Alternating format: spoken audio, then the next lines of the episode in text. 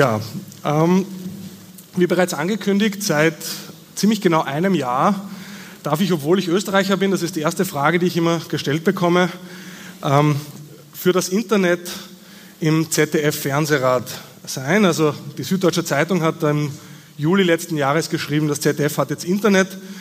Und zum Einstieg möchte ich kurz erklären, wie das Internet in den ZDF-Fernsehrat kam, bevor ich dann kurz darauf eingehen möchte, was dieser Fernsehrat eigentlich ist oder was ein Fernsehrat so machen kann und dann vielleicht ein paar Punkte erzählen, die mich da umtreiben und wo ich mich auch über Feedback oder Unterstützung freuen würde. Aber zunächst mal, wie kam das ZDF, genau der ZDF-Fernsehrat, jetzt eigentlich zum Internet? Und das begann mit diesem netten Herrn hier.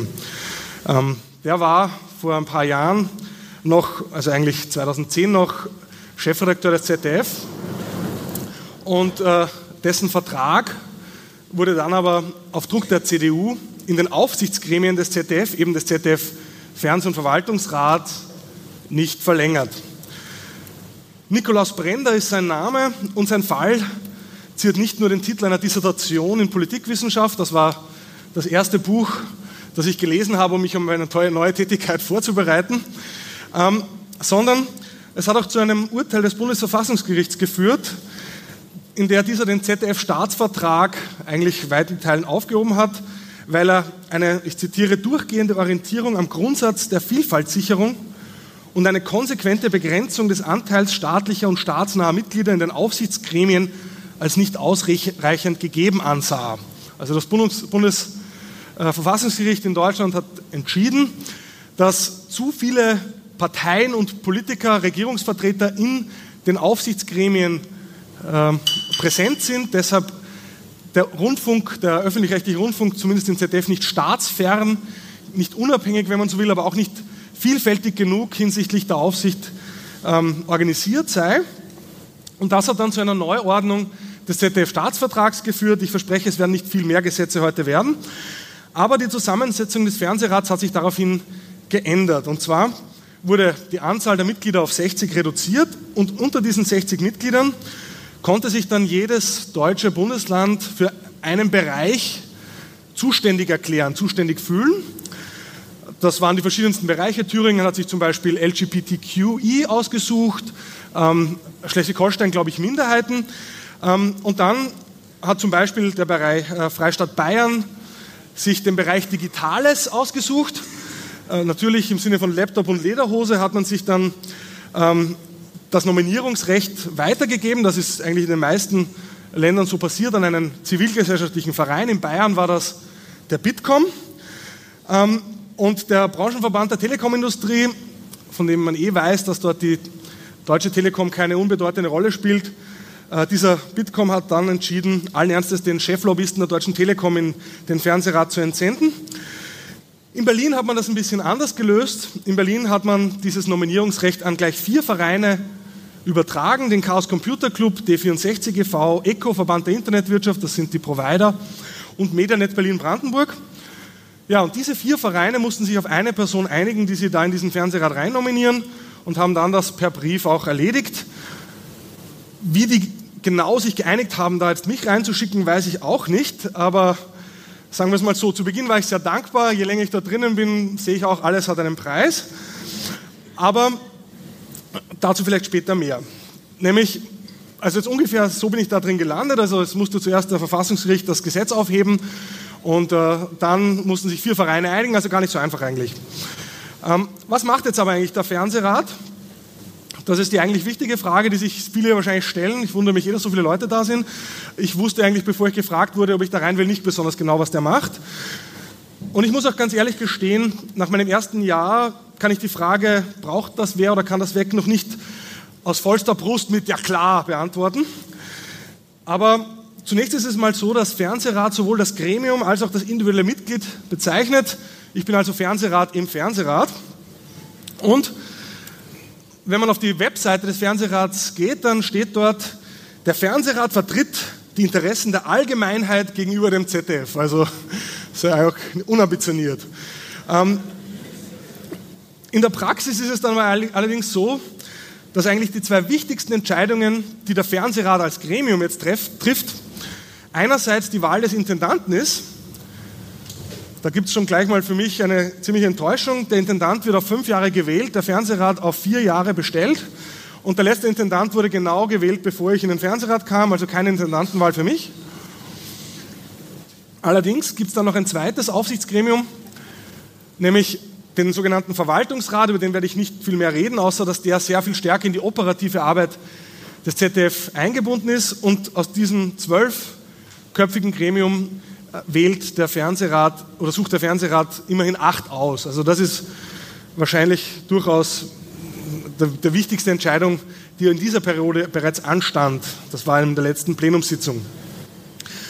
Ähm, aber das sozusagen sind die zwei wichtigsten Personalentscheidungen. Ansonsten geht es eigentlich vor allem darum, zumindest steht das auch so im Gesetz, das ZDF bei der Programmgestaltung zu beraten und äh, Anwalt des Publikums zu sein. Da steht ja auch Anwalt des Zuschauers, der Zuschauerinnen, steht ja auch auf der Homepage so.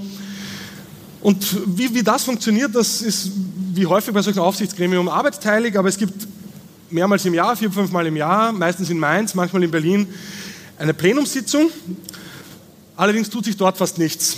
Also in der Fernsehsprache könnte man sagen, das Plenum ist sehr stark geskriptet. Es wird alles quasi da vorher ausgedealt. Das Ganze muss auch um eins zur Pressekonferenz fertig sein. Es beginnt um neun. Ähm, das heißt, da ist nicht viel Platz für Diskussionen und wer mal eine längere Wortmeldung macht, der bekommt sehr viele böse Blicke. Äh, das hätte man doch alles schon vorher in den Ausschüssen und in den Freundeskreisen sagen können, auf die komme ich noch zu sprechen. Das Plenum ist also zwar öffentlich, deshalb darf ich aus diesem Plenum auch twittern. Ähm, ein Besuch in Mainz oder Berlin, um das mal vor Ort zu sehen, lohnt sich aber nicht wirklich. Etwas mehr diskutiert wird in den Ausschüssen des Fernsehrats. Ich bin zum Beispiel im Ausschuss Telemedien. Als Vertreter des Internets habe ich gefunden, ja, dieser irgendwas mit digital halt.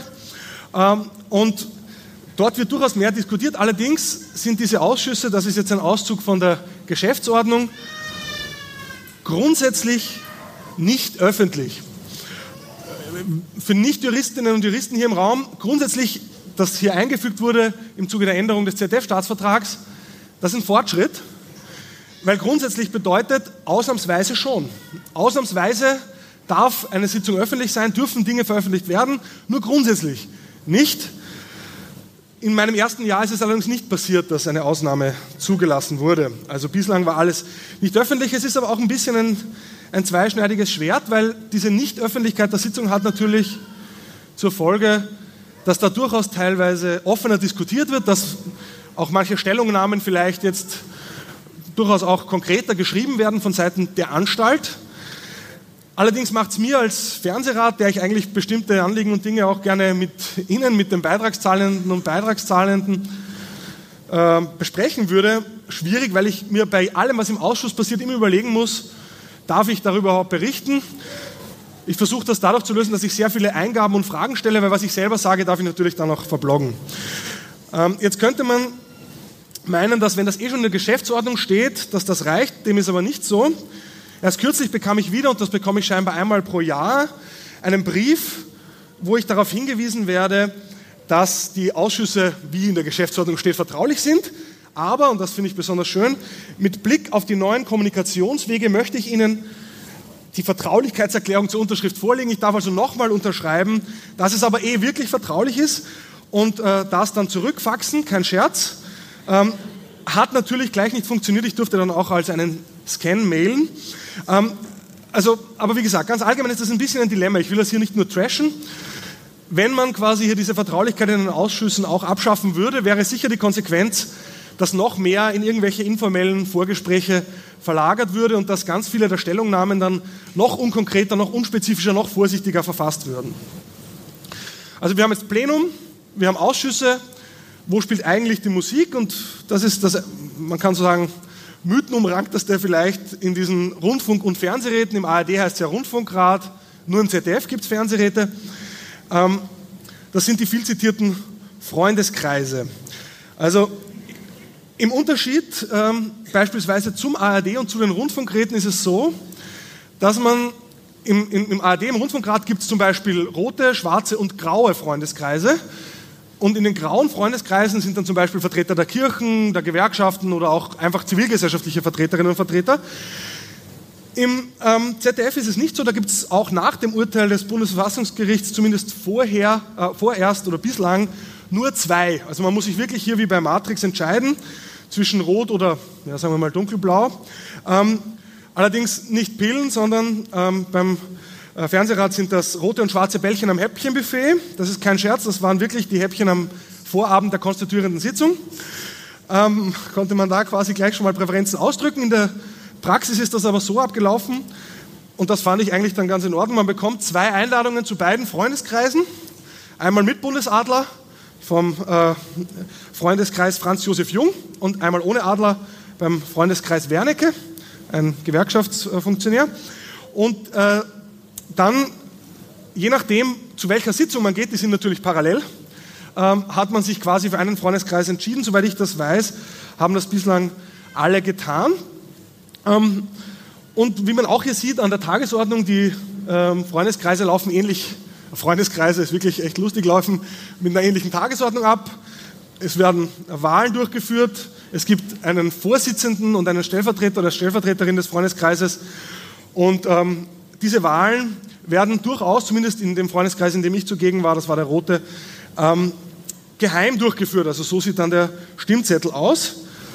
Gerade diese Formalisierungen, also man braucht nicht drum reden, das sind keine Freundeskreise, das sind ganz klar Fraktionen ähm, und es sind Fraktionssitzungen, es gibt Fraktionsvorstände und so weiter.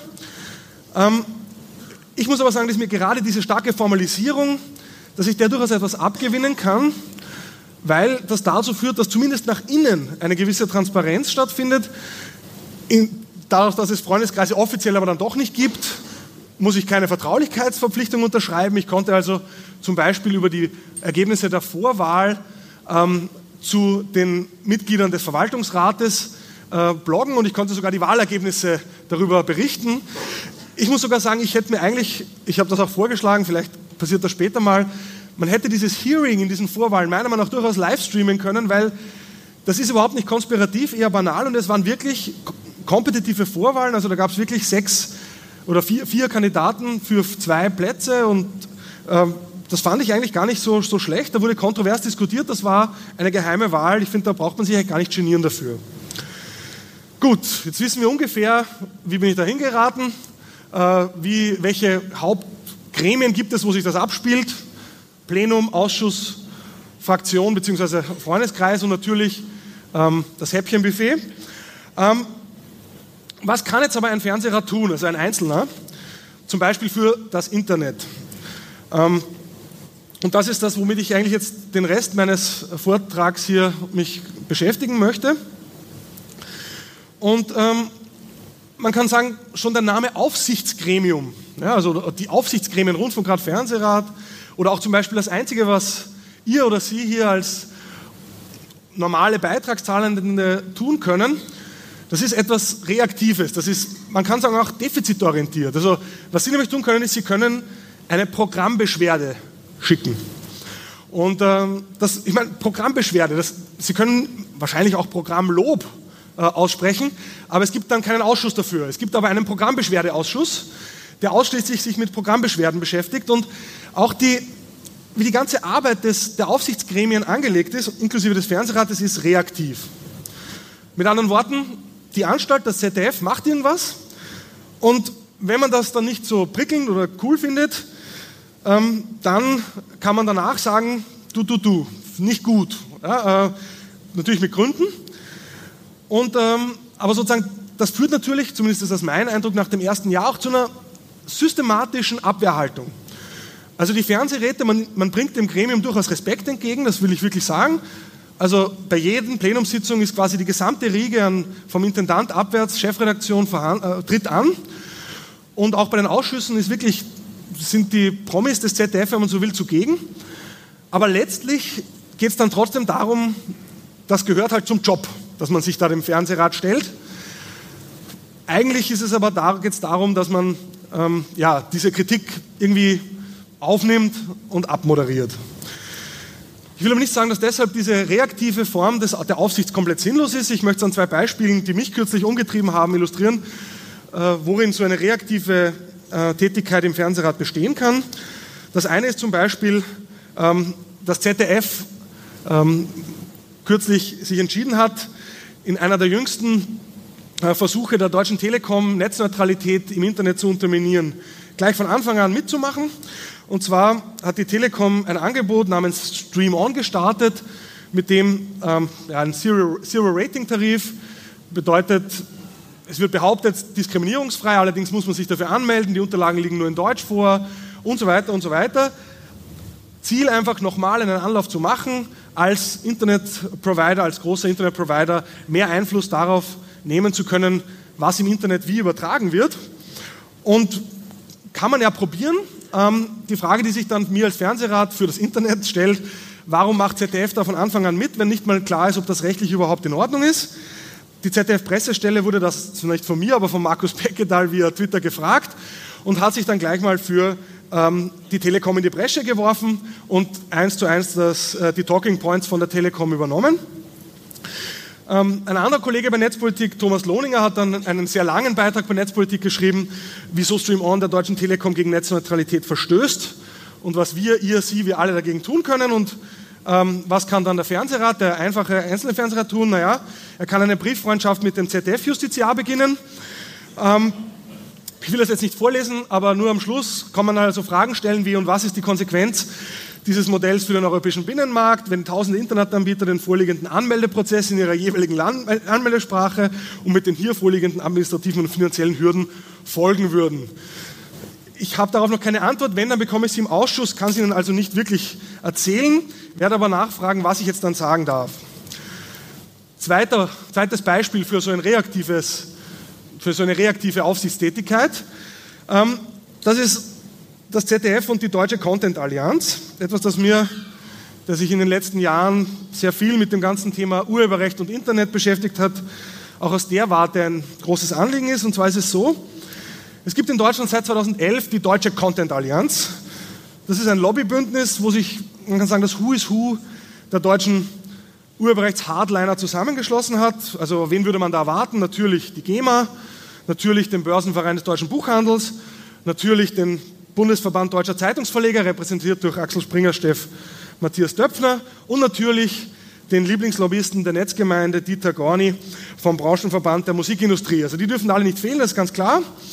Und es ist auch kein Wunder, dass diese deutsche Content Allianz gerade jetzt, wo es auf europäischer Ebene heiß zugeht, wo darüber gestritten wird, ob wir das in Deutschland gescheiterte Leistungsschutzrecht für Presseverleger auch auf europäischer Ebene äh, brauchen, dass diese deutsche Content Allianz mit diesen Akteuren hier eine Stellungnahme abgibt im Namen der deutschen Content Allianz, dass man so ein Leistungsschutzrecht braucht. Soweit, so wenig überraschend.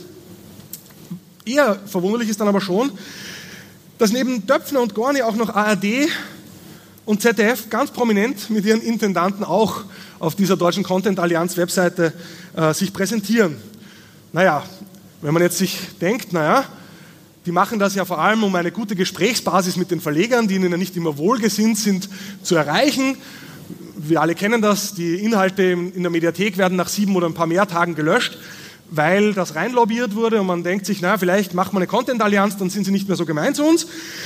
Ja, also wer das glaubt, der wurde gerade anlässlich dieser jüngst veröffentlichten Stellungnahme durch ähm, ein Interview von genau diesen beiden Herren, nämlich Döpfner und Gorni in der FAZ Lügen gestraft oder eines Besseren belehrt, wenn man so will. Dort erklären die beiden nämlich, dass wir, weil der öffentlich-rechtliche Rundfunk sich erdreistet, auch im Internet zu sein, äh, am Weg zur Staatspresse sind, was wiederum ungesund ist für die Demokratie. Also man muss sich das schon auf der Zunge zergehen lassen.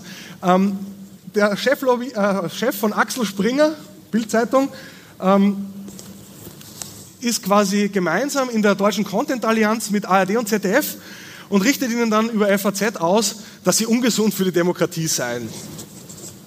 Ähm, ja, was kann man da wiederum machen als ähm, einfacher Fernsehrat? Man kann auch wieder drüber bloggen und ein paar Fragen stellen. Also zum Beispiel, wie das ZDF zur Einführung eines Leistungsschutzrechts für Presseverleger auf europäischer Ebene steht. Ähm, ob das äh, ZDF diese Formulierung, man hat das nämlich nicht unterschrieben, mitträgt und was man dann tun will, um quasi einer solchen Vereinnahmung durch die Verlegerlobby hier in Zukunft entgegenzutreten. Aber man merkt schon, das ist alles ein bisschen ja, reaktiv eben. Da ist das Kind schon in den Brunnen, in, in den Brunnen gefallen. Ich meine, bei der Deutschen Content Allianz vielleicht können wir uns irgendwann ähm, ja, überlegen, ob wir da wirklich weiter mit dabei bleiben wollen als ZDF. Was mir aber eigentlich viel mehr Spaß macht, was mich viel mehr interessiert, ist nicht diese defizitorientierte, an der Programmbeschwerde orientierte Aufsicht, die vor allem darauf blickt, was funktioniert nicht, sondern der Hauptgrund, warum ich mir das, warum ich mir das eigentlich auch sehr gerne antue, warum ich gerne in diesem ZDF-Fernsehrat bin, ist eigentlich, weil ich denke, gerade auch im digitalen Zeitalter, gerade auch im Internet, und hier geht ja gefühlt jedes zweite Panel um Fake News und so weiter, gerade in so einer Zeit, glaube ich, braucht es mehr öffentlich-rechtlichen Rundfunk im Internet, im digitalen Raum und besseren öffentlich-rechtlichen Rundfunk im, in digitalen Sphären. Und ich versuche zumindest in den kleinen Möglichkeiten, die man da hat, als einer von 60, wobei man eh dann nicht unbedingt alleine bleibt und allein ist mit diesem Anliegen, möchte ich schon noch betonen, ähm, proaktiv, konstruktive Vorschläge zu machen, wie der ZDF, wie das ZDF, wie öffentlich-rechtliche sich im Internet besser aufstellen können. Also welche Chancen und Potenziale gilt es eigentlich zu nutzen? Und da möchte ich jetzt auch zwei Beispiele dafür vorstellen, wo ich glaube, dass das ZDF wirklich hier Chancen hätte, etwas, die, die Digitalisierung irgendwie zu nutzen. Und das erste ist, und das klingt auf den ersten Blick etwas sperrig, ähm, Creative Commons offene Lizenzen im ZDF. Und damit verbunden ein besserer Zugang zu öffentlich-rechtlichen Inhalten. Warum das mehr als ein bloßes Nischenthema für Urheberrechtsnerds ist, das möchte ich an einem Beispiel illustrieren. Nämlich ähm, einem, wo ich sagen würde, einem Traumpaar. Und zwar jenem von Wikipedia und ZDF. Die beiden sind irgendwie wie Romeo und Julia. Füreinander bestimmt, aber vorerst kein Happy End. Denn während es in der Wikipedia größtenteils Textinhalte gibt und kaum Bewegtinhalte, weil Bewegtinhalte teuer, aufwendig zu produzieren und von Freiwilligen einfach sehr schwer in wirklich guter Qualität regelmäßig zu erstellen sind, ist es so, dass beim ZDF vor allem Bewegtbildinhalte gibt, nicht weil die keine Texte schreiben können, sondern weil sie das nicht dürfen. Weil jeder Textinhalt, der nicht einen konkreten Sendungsbezug ähm, aufweist, verboten ist. Äh, und deshalb, also man kann sagen, wirklich, ja, made in heaven. Äh, einerseits haben wir hier nur ohne Profitinteressen von Gemeinnützigen erstellte Textinhalte, auf der anderen Seite haben wir gemeinnützige öffentlich-rechtliche Bewegbildinhalte, auch gerade zu vielen Themen, die in der Wikipedia relevant sind. Naja, warum? Was lege näher, die beiden miteinander zusammenzubringen? Ähm, denn die ergänzen sich nicht nur, sondern was Wikipedia und ZDF außerdem zu einem Traumpaar macht, ist, dass eben beide gemeinnützig und beide qualitätsorientiert sind. Gerade wenn es um sowas geht wie Nachrichteninhalte, um zeitgeschichtliche Ereignisse, um das, was in dieser Welt draußen passiert. Damit das aber möglich wäre, damit Inhalte vom ZDF, die Eigenproduktionen sind, wo kein Fremdmaterial vorkommt, wo keine GEMA-Musik drin vorkommt, und das ist immer noch eine ganze Menge an Inhalt, damit das funktioniert, müssten diese Inhalte aber unter einer Creative Commons Lizenz zugänglich gemacht werden. Jetzt ist es nicht so, dass im ZDF keinerlei Erfahrung mit Creative Commons Inhalten gäbe. Erst kürzlich hat Jan Böhmermann in äh, seiner Show Neo Magazin Royal drei mäßig bekannte Region Landespolitiker prominent einblenden lassen. Und äh, wenn man hier sieht, ein, äh, ein, zumindest einer dieser drei, dieser drei Bilder ist Creative Commons lizenziert und entstammt Wikimedia Commons. Also es ist durchaus so, in der, in der, im ZDF kennt man die Wikipedia, also jetzt weiß ich, das ist natürlich eine, eine Produktion eines Dienstleisters, nämlich von der Bild- und Tonfabrik, aber nichtsdestotrotz, im ZDF finden Creative Commons Inhalte statt und äh, nach Auskunft eines hochrangigen ZDF-Redakteurs gäbe es durchaus einen nicht unerheblichen Bestand an Inhalten aus Magazinsendungen, aus Nachrichtensendungen, die, ähm, wenn man das im Planungsprozess entsprechend identifizieren würde, sich eignen würde, um unter einer Wikipedia-kompatiblen Creative Commons Lizenz zur Verfügung gestellt zu werden. Zweites Thema, das mir ein Anliegen ist, ähm, durchaus verwandt, aber auch hier sehe ich ein großes unausgeschöpftes Potenzial. Das ist sowas, was ich Open ZDF Data nennen würde. Es gab bereits 2013 eine Initiative, Open ARD ZDF, initiiert damals von Lorenz Matzert, der auch regelmäßig bei netzpolitik.org schreibt. Da war wirklich versucht, so grassroots-mäßig hat man versucht, Daten zu scrapen, zu sammeln und die öffentlich-rechtlichen Rundfunkanstalten dazu zu bewegen, ihre Daten in maschinenlesbarer Form entsprechend den Open Data Principles frei zugänglich zu machen. Es gab allerdings kein Geld und die Anstalten haben das gemacht, was sie meiner Meinung nach leider sehr gut können. Sie haben es ausgesessen. Die Initiative hat nach eineinhalb Jahren aufgegeben. Ähm, und äh, bis heute ist es so, dass man kann sagen, jede Kleinstadt, die was auf sich hält, ein Open Data Portal hat. ARD und ZDF beide immer noch nicht. Das heißt, es gibt zwar ein paar Datenbestände, ich glaube ein einziger Datensatz von ZDF ist am bundesweiten äh, Open Data Portal verfügbar, aber es gibt einfach keine systematische Offenlegung von Verwaltungsdaten, äh, von öf öffentlichen Rundfunkdaten. Warum ist das sinnvoll? Auch dafür gibt es eine Reihe von Gründen.